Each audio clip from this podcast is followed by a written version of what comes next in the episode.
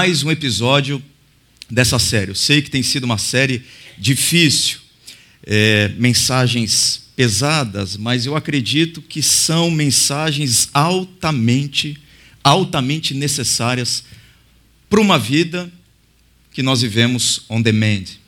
Se você não acompanhou as outras mensagens ou os outros episódios, on demand significa sob demanda ou pronta entrega.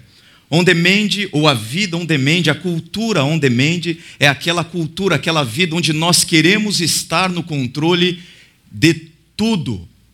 Nós queremos nos autodeterminar, nós queremos pavimentar o nosso próprio caminho, nós queremos dizer para nós mesmos que nós somos completamente independentes de Deus e autônomos. Então, essa é a cultura on demand. E, e se eu tenho controle de tudo na minha vida, se eu me autodetermino, se eu mando em mim mesmo e eu não dependo de ninguém, eu também defino o que é certo e errado, o que é bom e mal, o que é bem e mal. Por isso que, dando continuidade a essa série de mensagens, nós vamos conversar nessa noite a respeito da ética on demand. A ética on demand. Então vocês podem perceber que todas essas mensagens ou episódios estão amarrados. Porque nós vivemos numa cultura onde cada vez mais eu estabeleço para mim mesmo o que é correto. Só para a gente definir o que é ética, eu acompanho as palavras do Mário Sérgio Cortella, quando ele tenta trazer para nós, de uma forma muito prática e didática, o que é ética. Ética é o conjunto de valores e princípios que usamos para responder a três grandes questões da vida: quero, posso, devo. Eu acho isso incrível. Extremamente prático. Quero, posso, devo. Nós temos paz e tranquilidade quando aquilo que nós queremos é o que nós podemos e devemos. Então não há embate ético, não há crise ética quando aquilo que eu quero é também o que eu posso e o que eu devo.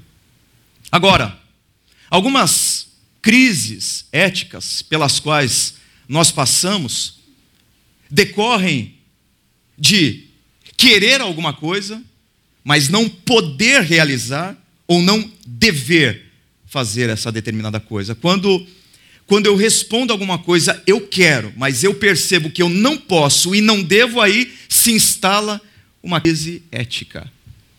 Isso fica muito mais forte na nossa cultura. Porque a nossa cultura é a cultura do eu quero. Afinal, nós estamos conversando sobre a vida on demand, onde a lei para nossa própria existência, para nossa trajetória e para nossa caminhada é a lei do eu quero. Eu no lugar de Deus. Enquanto que na sabedoria bíblica Deus é amor, na cultura popular e contemporânea o amor se transformou em Deus. Em outras palavras, se eu amo alguma coisa, eu estou usando aqui o conceito de amor dentro desse conceito ocidentalizado, hollywoodiano, de paixão, de vontade. Se eu amo alguma coisa, eu posso usufruir dessa determinada coisa, porque o meu amor por ela legitima e purifica tudo aquilo que eu desejo. Eu não sei se você se recorda de uma música do Lulu Santos, quando ele diz: Consideramos justa toda forma de amor. Então o amor é que determina tudo. Se você ama, então está tudo certo. Se você quer alguma coisa pelo que você tem paixão, Se tem amor no negócio, então usufrua, curta. Porque o amor é o elemento que vai legitimar tudo que nós queremos. Mas eu não acredito nisso, eu acho uma furada. Consideramos justa toda forma de amor. É uma furada, é retórica vazia. Quer ver o um exemplo? Se alguém chega, você, marido, para sua esposa e diz assim, um outro homem: eu, eu amo a sua esposa. Você quer compartilhá-la comigo? O que, que você vai dizer para ele? Como assim consideramos justa toda forma de amor? O que, que eu quero dizer com isso? É uma, é uma loucura, é um exagero. Mas o que eu estou dizendo é: nem todos os amores são legítimos. Há amores que são ilegítimos, que não são bons. Então, o fato de eu querer alguma coisa e amar alguma coisa e desejar alguma coisa não significa que eu devo ou que eu posso. E aí se instala, geralmente nesse embate, uma crise, uma crise ética. O que você quer não pode dirigir a sua vida. Não pode. E a ética on demand é essa ética.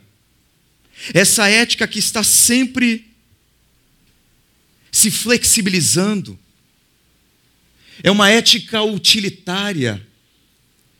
É uma ética relativista. No seguinte sentido, o que é verdade para mim é aquilo que funciona para mim, é aquilo que me faz bem, é aquilo que me preenche, é aquilo que eu gosto, é aquilo que eu quero, é aquilo que eu sonho. Então a nossa ética se transforma numa ética meramente utilitária. Então eu quero, ainda que eu não possa e não deva, eu terei, porque porque isso me faz bem. Mas é um grande perigo. Viver a ética on demand do eu quero é um grande perigo. E nós assistimos nos últimos dias o que uma ética, a ética do eu quero,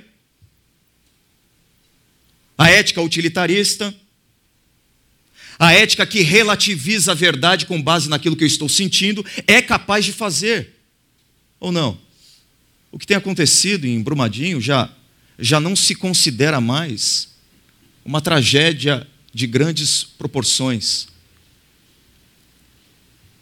Muitos têm dito que essa tragédia, na verdade, foi um grande crime. Um grande crime praticado por uma ética on demand, por uma ética gananciosa, por uma ética relativista, por, por uma ética que passa por cima de tudo e de todos.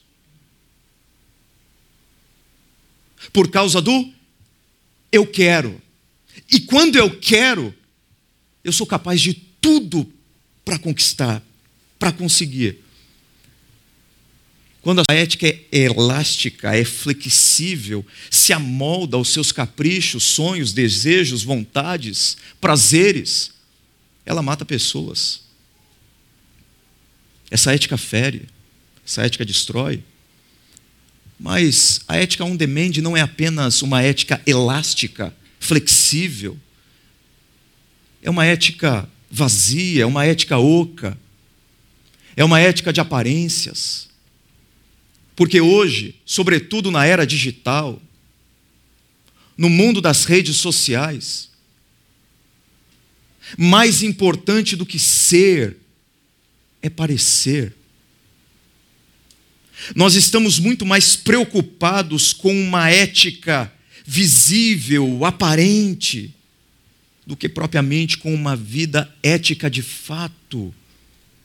Só que isso tem sido um problema muito grande viver a ética da aparência, viver essa ética da, da maquiagem, viver essa ética estéreo.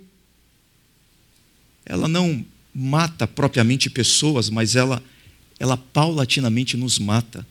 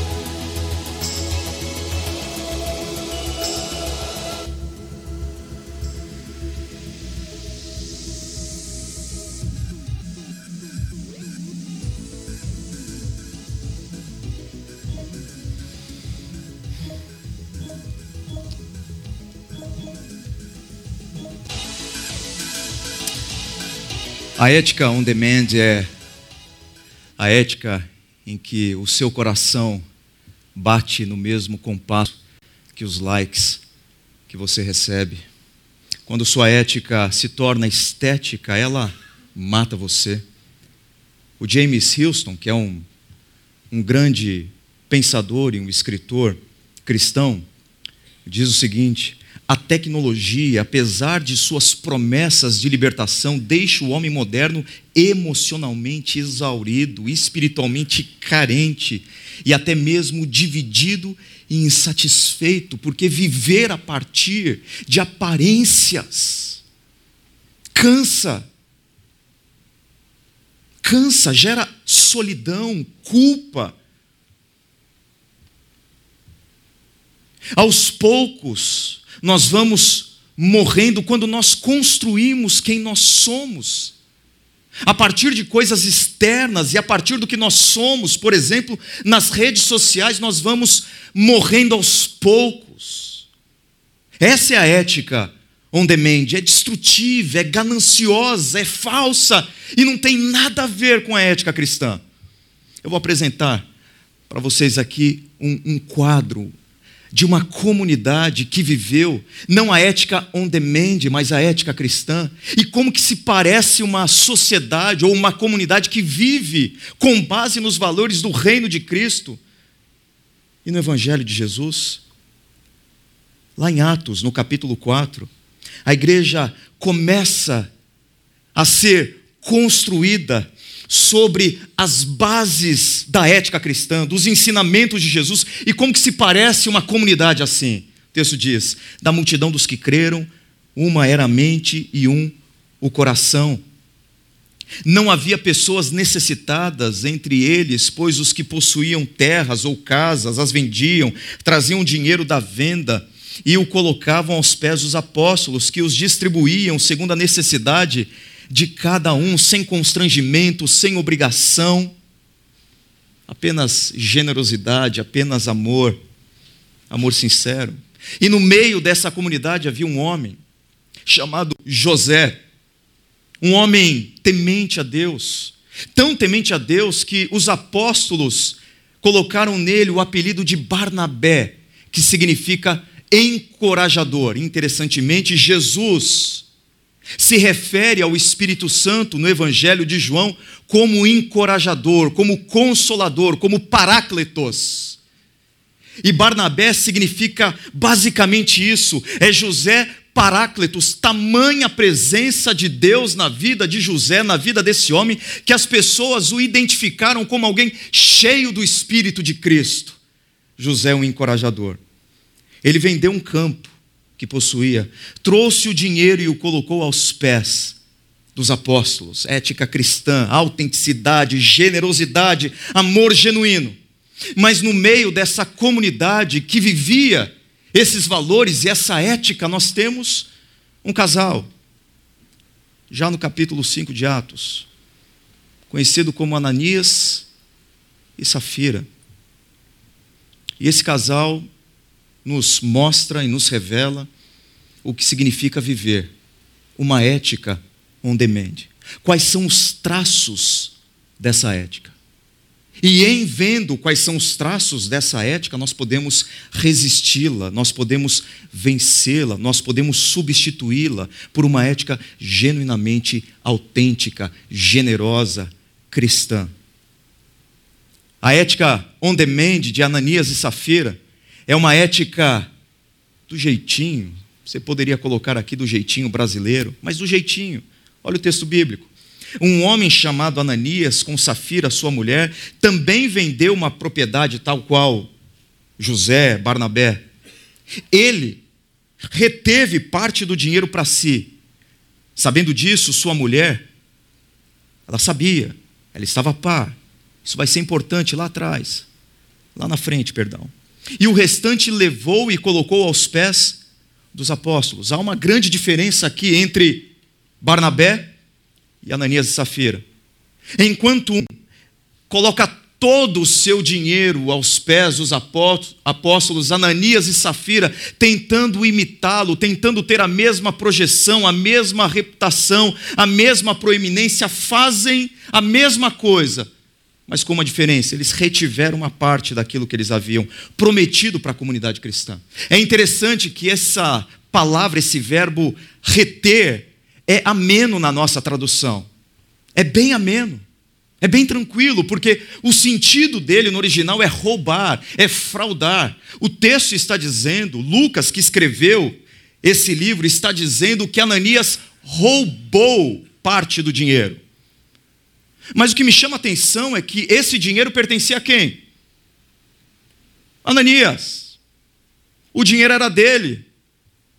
Então, como que nós lemos aqui que ele reteve, ou em outras palavras, que ele roubou um dinheiro que era dele.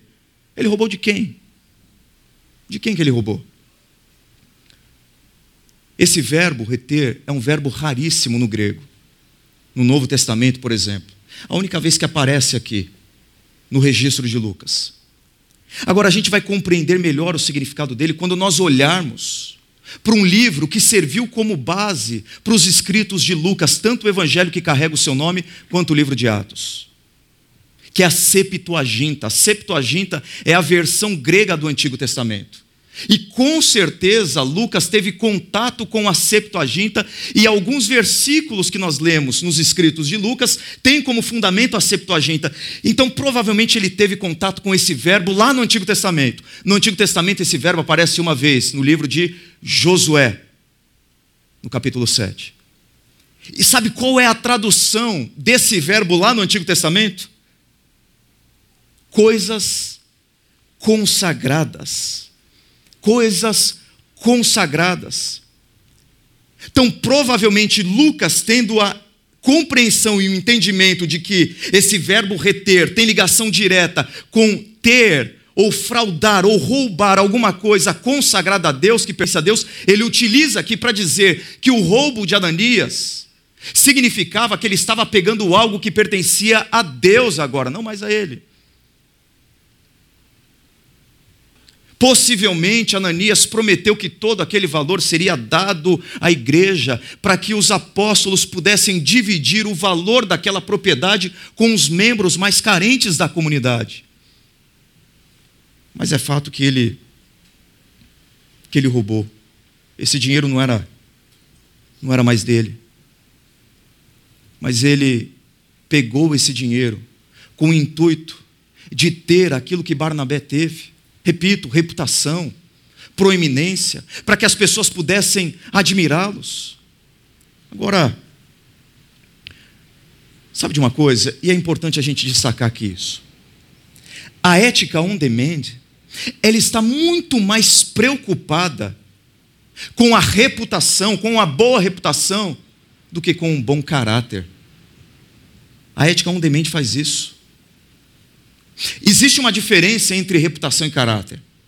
Eu sei que você sabe disso, mas é importante reforçarmos aqui qual é essa diferença. Reputação é o que as pessoas pensam a respeito de você por conta daquilo que elas veem em você. Isso é reputação. Ok? Caráter é o que você de fato é quando ninguém está observando você. Caráter é o que você é quando você está sozinho. É o que você é de fato. É fazer a coisa certa, mesmo quando você não está sob os olhares da sua esposa, do seu esposo, dos seus filhos, dos seus amigos. Isso é caráter. Por exemplo, caráter é não pedir para a esposa assumir os pontos da sua carteira de motorista, senão você vai estourá-los e vai ficar sem carta. Isso tem a ver com caráter. Ou não? Porque aí nós reclamamos da macro corrupção que capilarizou a nossa sociedade. E nós nos esquecemos que essa macro corrupção é apenas uma projeção maior da micro corrupção que nós cometemos não na praça dos três poderes, mas dentro dos nossos lares. Caráter é isso. Caráter é não comprar um atestado médico para abonar uma falta sua no trabalho. Caráter é não sonegar os seus impostos e não comprar recibos para bater no seu imposto de renda. Tudo isso tem a ver com com caráter. Caráter significa na hora do expediente trabalhar e não ficar enfiado nas redes sociais. Caráter. Agora o problema é que a ética do jeitinho é capaz de fazer tudo para ter benefícios ou, ou evitar prejuízos.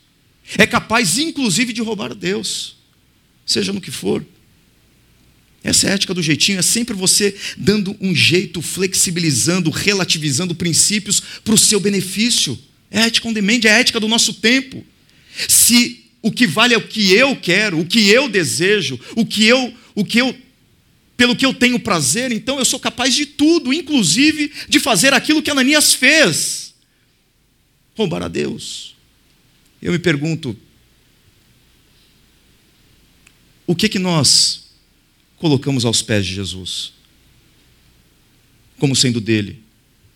Se você está aqui hoje, é, é porque em alguma medida você tomou a decisão de colocar coisas aos pés de Jesus. Senão você não estaria aqui. Não é verdade? Mas a minha pergunta é: existe alguma parte da sua vida que você ainda não colocou aos pés de Jesus, que ainda está com você, como Ananias e Safira, Safira fizeram? Existe alguma coisa que você tem que devolver para Ele, dizer: Senhor, eu peguei, mas, mas isso que eu peguei é do Senhor? Isso pode ser o seu casamento. Você está vivendo o seu casamento, pertence a Deus, do seu jeito, como você quer. E a partir do momento que você vive a sua vida conjugal do jeito que você quer, com a sua ética on demand, você está roubando algo que pertence a Deus. Deus estabeleceu as normas que devem reger o seu casamento. Mas você ainda vive com base na ética on demand, o que você está fazendo é: Deus, isso é meu, uma parte da minha vida eu coloco diante do Senhor, aos pés do Senhor o meu domingo à noite eu coloco aos pés do Senhor, mas o meu casamento, não. Meu casamento eu quero viver do meu jeito, eu quero viver a minha ética, da minha maneira.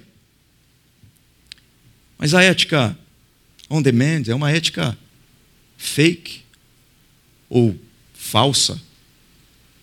O texto diz: Então perguntou Pedro, Ananias, como você permitiu que Satanás enchesse o seu coração a ponto de você mentir ao Espírito Santo e guardar para você uma parte do dinheiro que recebeu pela propriedade? Ela não pertencia a você? Lógico, era dele, ele não precisava vender, e se ele vendesse, ele não precisava dar o dinheiro, era dele. Uma pergunta lógica, ele não pertencia a você, e depois de vendido, o dinheiro não estava em seu poder, o que levou o que o levou a pensar em fazer tal coisa? Você não mentiu aos homens, mas sim a Deus. Eu não sei como de que maneira, mas Pedro talvez tenha recebido uma revelação de Deus de que Ananias estava mentindo. E sabe de uma coisa? Eu quero compartilhar com vocês. Eu acho que aqui Lucas traz à nossa mente algo que Jesus disse e que ele registrou no Evangelho que carrega o nome dele. Isso é muito importante. Eu não sei de que jeito Pedro soube, mas eu sei de uma coisa: que Jesus reforçou no Evangelho. E Lucas é o evangelista que, que reforça, que destaca essa verdade aqui. Porque não há nada oculto que não venha a ser revelado, e nada escondido que não venha a ser conhecido e trazido à luz.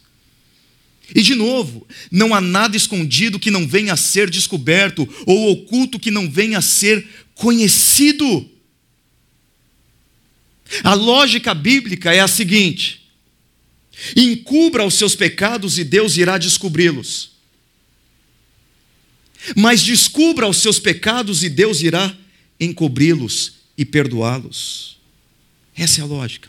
Não existe nada que nós façamos em oculto e que não venha a ser em algum momento ou de alguma forma revelado por Deus. É um fato atestado, não apenas pelo exemplo de Ananias aqui, mas em toda a Escritura nós vemos Deus tratando algumas coisas, trazendo essas coisas à superfície e à margem, para que ele trabalhe de maneira direta. O que me chama atenção também é que a mentira de Ananias foi contada para quem? Olhando a cena de forma humana. Humanamente falando, aqui no texto, para quem Ananias contou a mentira? Para os apóstolos, para Pedro, correto? Mas olha o que Pedro diz. Olha o que Pedro está dizendo. Ananias, você não mentiu para mim. Você não mentiu para os apóstolos, você não mentiu para a igreja, você mentiu ao Espírito Santo, você mentiu para Deus. E há uma relação orgânica, mística, indissolúvel, indissociável entre Jesus e a igreja dele. A igreja não é o grupo de Cristo. A igreja não é o time de Cristo. A igreja não é a equipe de Cristo. A igreja é o corpo de Cristo. Porque a igreja e Cristo são um.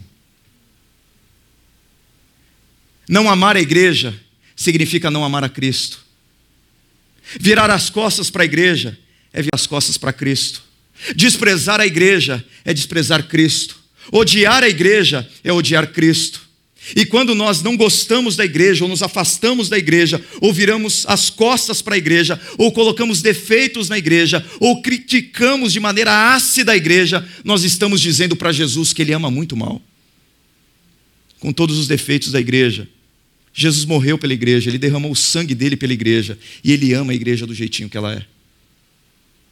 Mas continuamos aqui. A expressão grega mentir também é uma expressão que traz o peso do que está acontecendo, porque mentir para Deus é um negócio sério, mas tem uma outra tradução que eu prefiro. A palavra aqui não seria basicamente mentir. Pedro não apenas mentiu, Pedro falsificou. Seria uma tradução mais, mais literal. Ele falsificou. Ele falsificou o Espírito Santo. Ele falsificou as evidências da presença do Espírito Santo na vida de alguém. Talvez ele olhou para Barnabé e viu Barnabé cheio do Espírito Santo, sendo esse homem generoso e desfrutando de uma grande reputação na igreja. E agora ele quer forjar, ele quer fabricar a presença do Espírito Santo na vida dele mediante as ações dele de generosidade. Então o que acontece aqui é a falsificação do espírito, como se Ananias estivesse cheio do espírito agindo, mas não estava. E nós caímos muitas vezes nesse mesmo erro. George MacDonald, ele foi um dos mentores de Lewis Carroll, que escreveu Alice no País das Maravilhas. Cristão, pastor, escritor, século XIX. E ele diz assim: já naquele tempo, metade da miséria do mundo vem de tentar parecer o que não é ao invés de tentar ser, de tentar parecer. A ética fake. Lá atrás, antes das redes sociais, dos filtros, das imagens. Esse cara aqui já está falando, a miséria do mundo é a nossa tentativa, não de ser, mas de parecer. Como que Jesus chamou isso?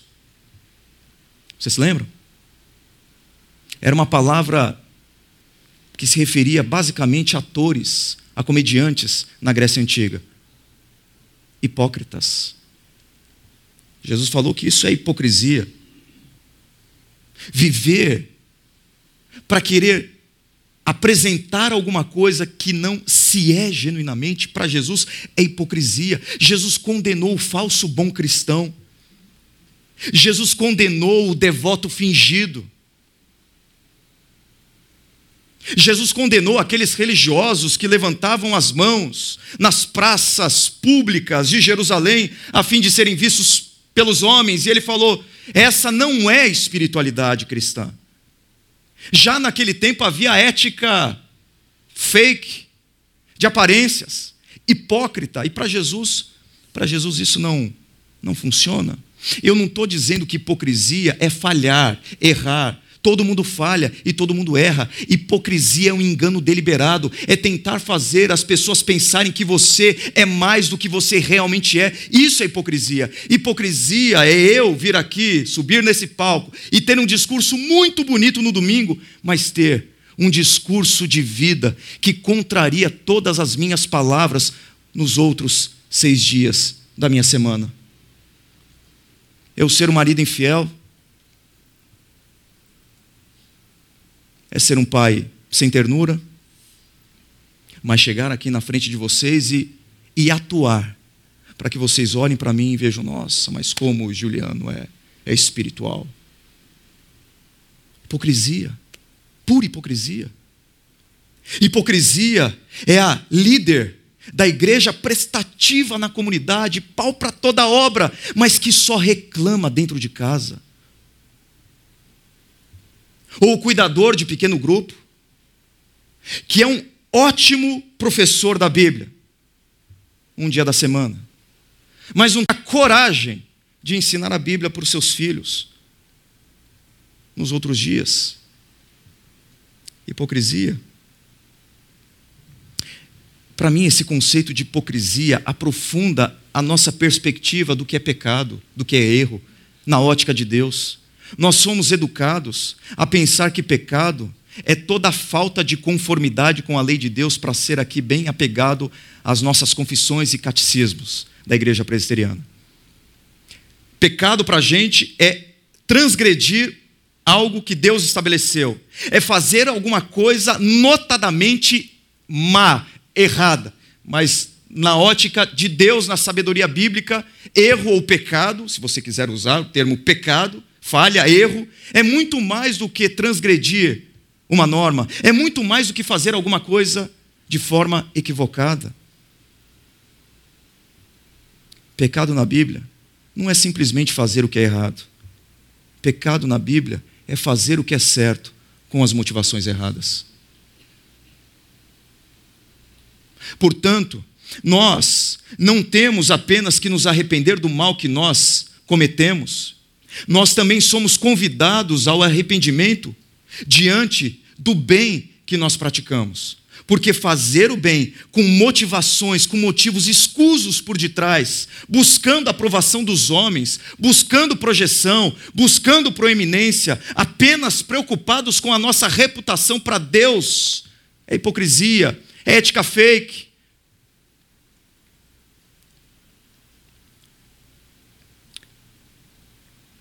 Brennan Manning, que é outro grande autor cristão da atualidade. Se vocês quiserem ler um livro dele, leiam Impostor que Vive em Mim. É exatamente o trecho desse livro. Absolutamente incrível. Existe uma obsessão dentro de nós em conseguir a aprovação das pessoas para tudo que fazemos. Queremos reconhecimento, queremos marcar pontos, provar que não somos inúteis.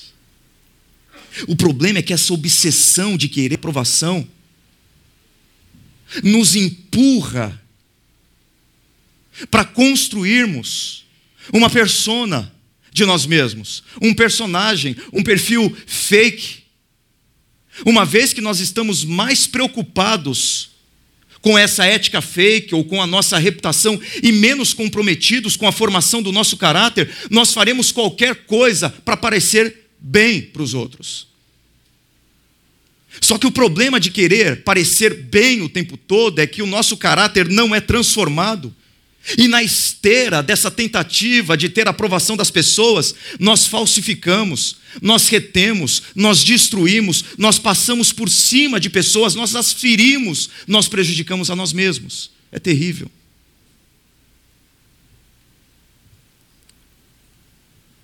Mas o que o que é importante observar em todo esse processo de Ananias e Safira também, é que por detrás da ganância de Ananias ou do desejo de Ananias ter proeminência? A ação de Lúcifer. A ação de Lúcifer. Eu acho que existem dois perigos no evangelicalismo brasileiro. Dois, dois extremos venenosos para a espiritualidade sadia cristã. O primeiro deles é ver Lúcifer em tudo. Eu não sei se você acredita na existência dele, a Bíblia parte do pressuposto de que ele existe.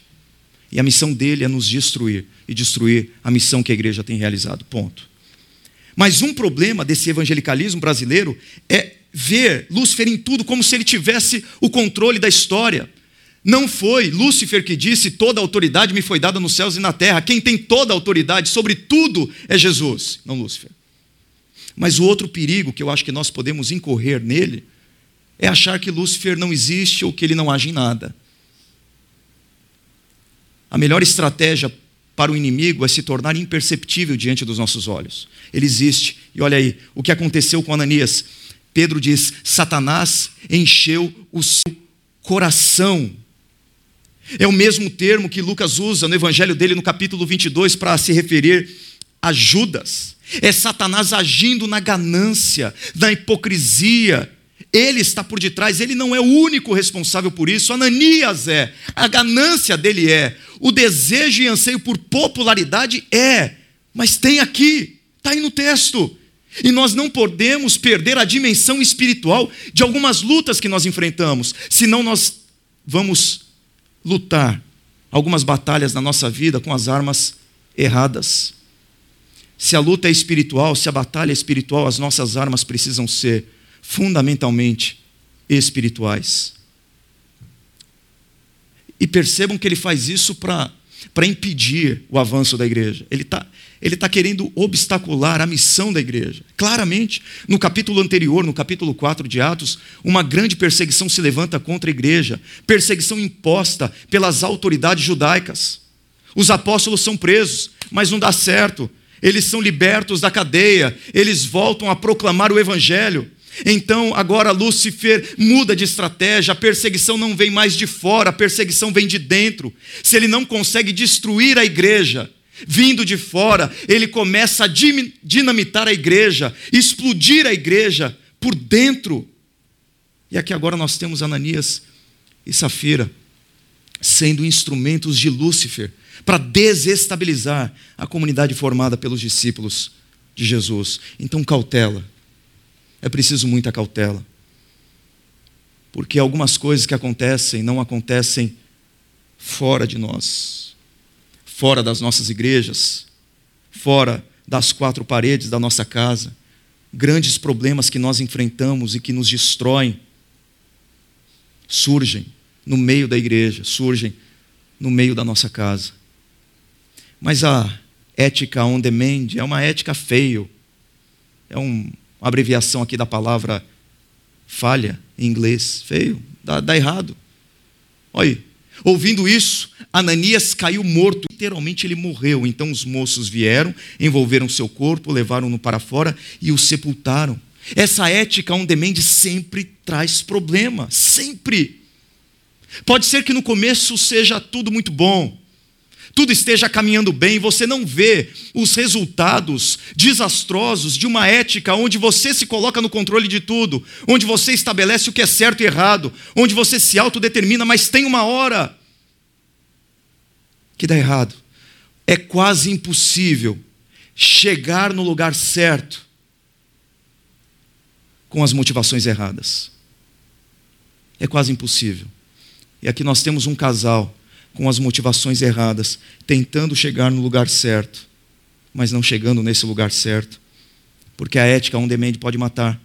Eu não estou dizendo fisicamente, eles morreram fisicamente. Talvez não seja o meu caso, o seu caso, ou o caso de qualquer outra pessoa, de morrer fisicamente por abraçar uma ética utilitarista, relativista, construída na ganância, no desejo de aprovação, popularidade, mas essa ética on demand pode matar o seu casamento, pode matar a vida emocional da sua esposa, pode matar a honra do seu marido, pode matar o respeito que os seus filhos têm por você, pode matar o respeito que você tem, pode matar a sua comunidade, pode matar a sua família, pode matar tudo. E às vezes nós estamos vendo coisas morrendo ao nosso redor porque nós abraçamos uma ética não cristã, não que flui e emerge do Evangelho, mas que flui e emerge do nosso desejo de controlar todas as coisas e de dizer para nós mesmos o que é certo e errado. Mas a ética on demand é uma ética também viral, porque viraliza, se capilariza, influencia, contamina.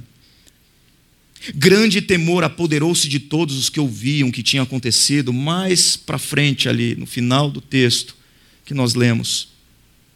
Safira morre também, e o texto repete: grande temor apoderou-se de toda a igreja e de todos os que ouviam falar desses acontecimentos. Aqui a palavra é phobos, que Lucas usa para se referir no evangelho dele ao sentimento diante dos grandes milagres de Jesus. Essa palavra phobos em Lucas tem relação direta com as manifestações miraculosas de Deus.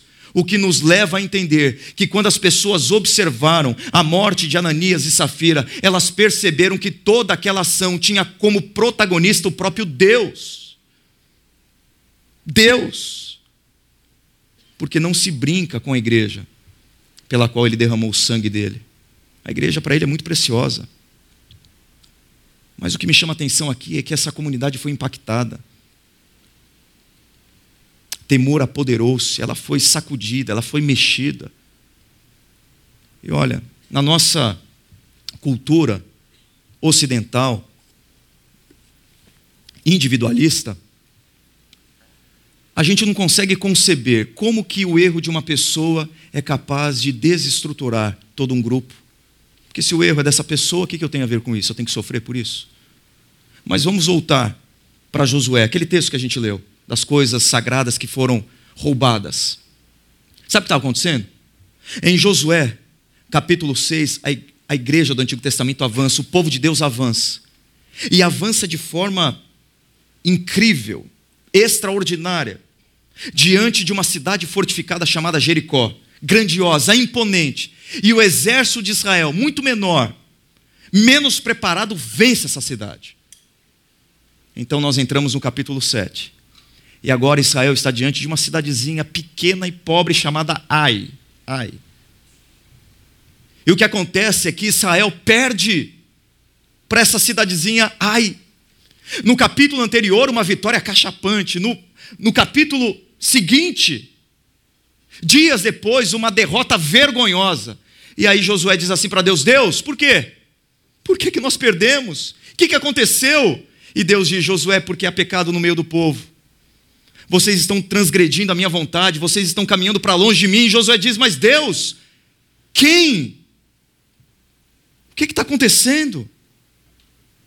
ele diz: existe um homem no meio dessa comunidade que pegou coisas que eu disse que ele não deveria pegar e as enterrou debaixo da sua tenda. E por causa desse homem chamado Acã, todo Israel pereceu. Até que Deus, assim como fez com Ananias e Safira, manifestou o juízo dele sobre Acã, e o povo de Deus voltou a vencer. O que a Bíblia nos ensina é que sim, o erro de um, o pecado de um, pode afetar toda uma comunidade. Israel perdeu por causa de um homem.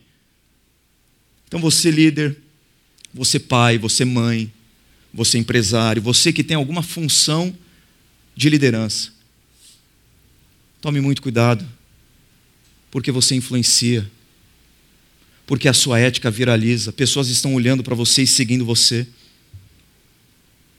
Pessoas estão acompanhando você, pisando nas suas pegadas. Sejam seus funcionários, os membros dessa comunidade, sejam seus filhos, todo mundo está de olho em você. Foi o que aconteceu com Ananias e Safira. No começo, nós vemos Ananias tomando a decisão de vender e de reter uma parte daquilo que ele havia vendido. Depois nós temos Safira, que significa bonita em grego, mas que tinha um caráter feio. Ela seguiu os passos do seu marido e, da mesma forma, ela mentiu. Porque a influência de Ananias foi poderosa sobre a vida da sua esposa, assim como a minha influência é poderosa na vida da minha esposa, assim como a minha influência é poderosa na vida das minhas filhas, assim como a minha influência é poderosa na vida dessa comunidade também. Por isso que eu tenho que ficar atento em relação à minha vida, porque a minha ética viraliza. As pessoas estão observando você, sobretudo seus filhos.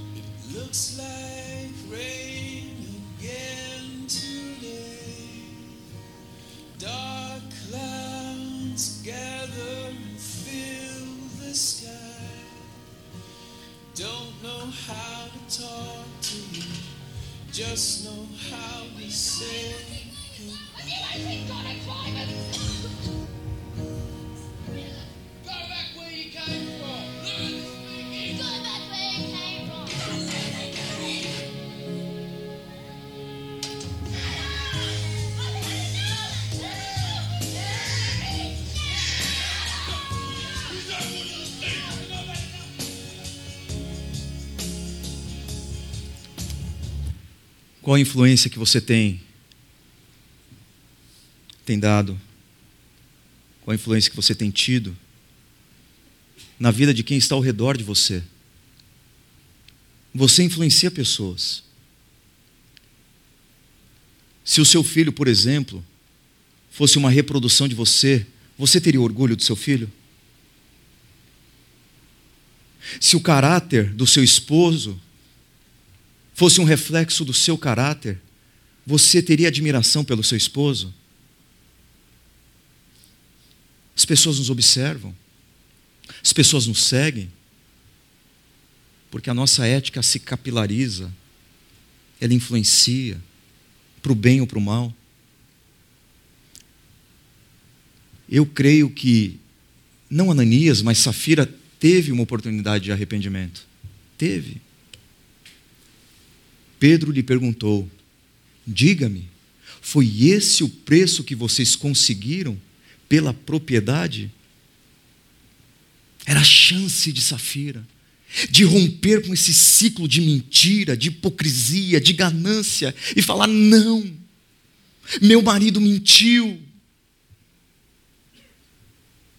nós erramos, nós precisamos de perdão, de mudança. Era era essa a oportunidade dela.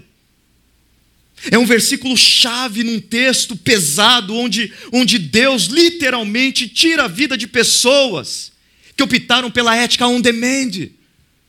É um lampejo de graça. É Deus abrindo a porta da transformação e dizendo: vocês querem passar?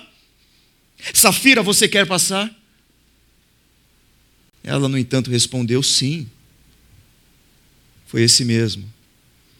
Eu me pergunto quantas oportunidades Deus me dá e Deus concede para você para que mudemos a rota da nossa vida. Num grupo pequeno, num culto como esse, no encontro, numa conversa entre amigos, numa palavra dos pais, num texto bíblico. Eu não sei. O que eu sei é que esse Deus que emitiu juízo sobre Ananias e Safira, é um Deus que não tem prazer no juízo, embora ele manifeste o seu juízo. Esse Deus das Escrituras tem prazer na misericórdia.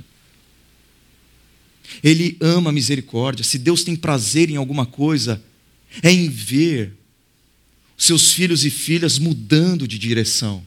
E Ele dá muitas oportunidades para isso.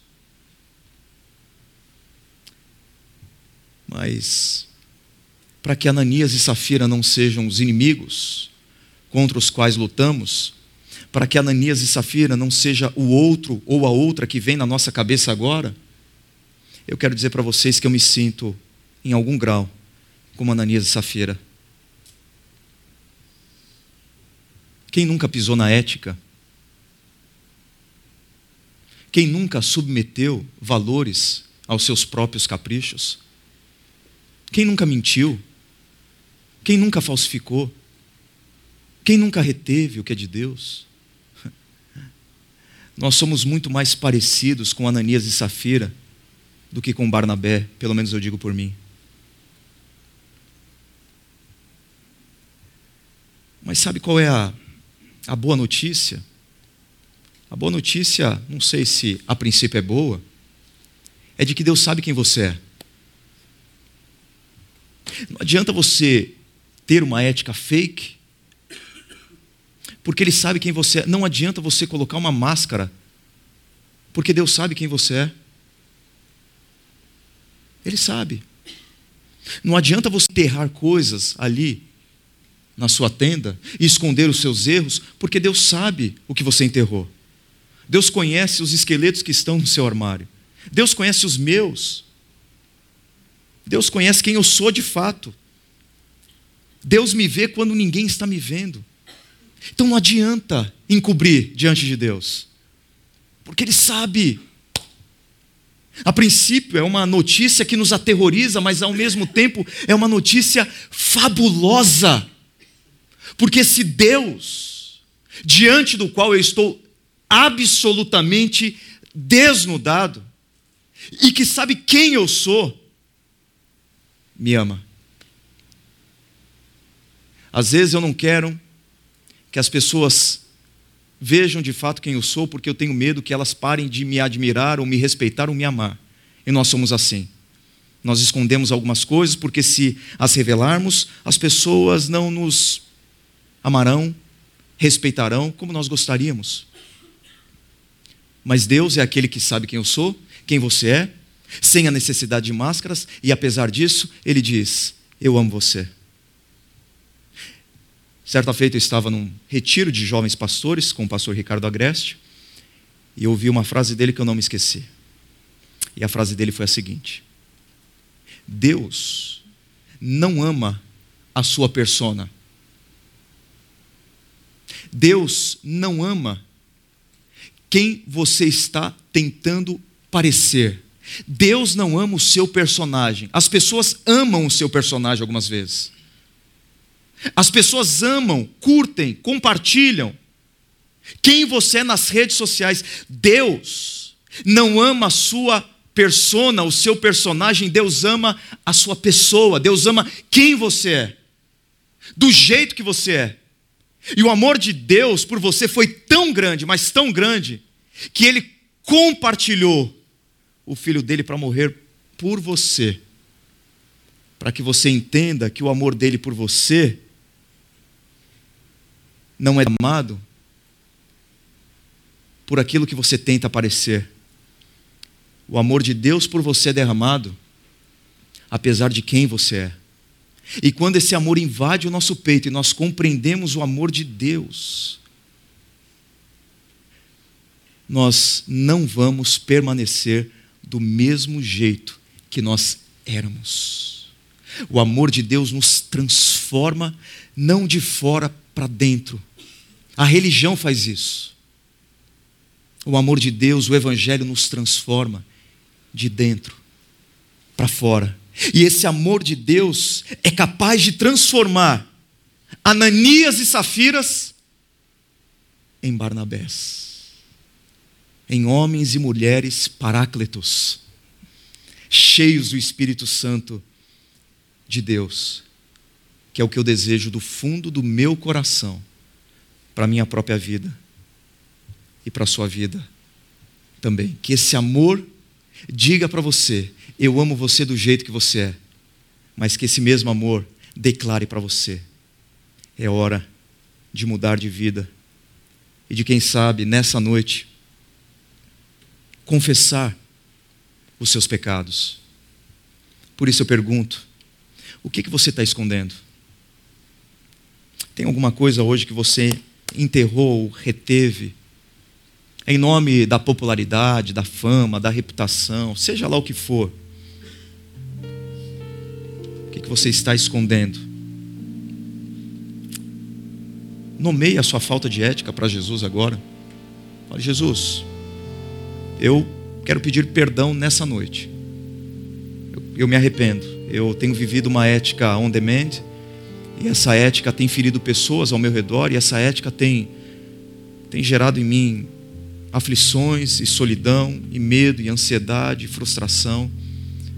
E eu quero mudar de vida nessa noite. Assim como Deus deu oportunidade para Safira, pode ser que essa palavra seja a grande virada na sua história e na sua caminhada. Tem algum tem algum erro que você varreu para debaixo do tapete ou enterrou? e algumas coisas na sua vida não estão acontecendo porque porque não houve confissão, não houve arrependimento e Deus está chamando você para se arrepender, porque Ele ama você. Quero que você feche seus olhos nesse momento e diga para Deus isso. Se o problema está no seu casamento, diga para Deus. Se é a sua infidelidade, diga para Deus. Se é o seu desejo de aprovação, diga para Deus. Se é algum tipo de vício, pornografia, por exemplo, diga para Deus. Se é o dinheiro, diga para Deus. Fale para Ele. E diga assim: Senhor, nessa noite eu quero, eu quero aproveitar a oportunidade que o Senhor me concede para mudar de rota e de direção. Eu não quero viver essa ética on demand que fere, que mente, que oculta, que mata, que destrói. Eu quero viver a ética cristã. Eu quero viver como Barnabé, cheio do Espírito. Eu quero ser uma pessoa autêntica, generosa, transformada, mas eu sei que a única pessoa que pode gerar uma grande transformação no meu coração é o Senhor. Eu tomo a decisão de fazer a minha parte, de ser um marido fiel, de ser uma esposa dedicada, de ser um filho que honra os pais, de ser verdadeiro nos negócios, de ser ético, de estar mais comprometido com a qualidade do meu caráter do que com a projeção da minha reputação transforma a minha vida. E muito obrigado, porque apesar de quem eu sou, o Senhor me chama de amigo e de filho. Por isso eu te agradeço. Em nome de Jesus. Amém.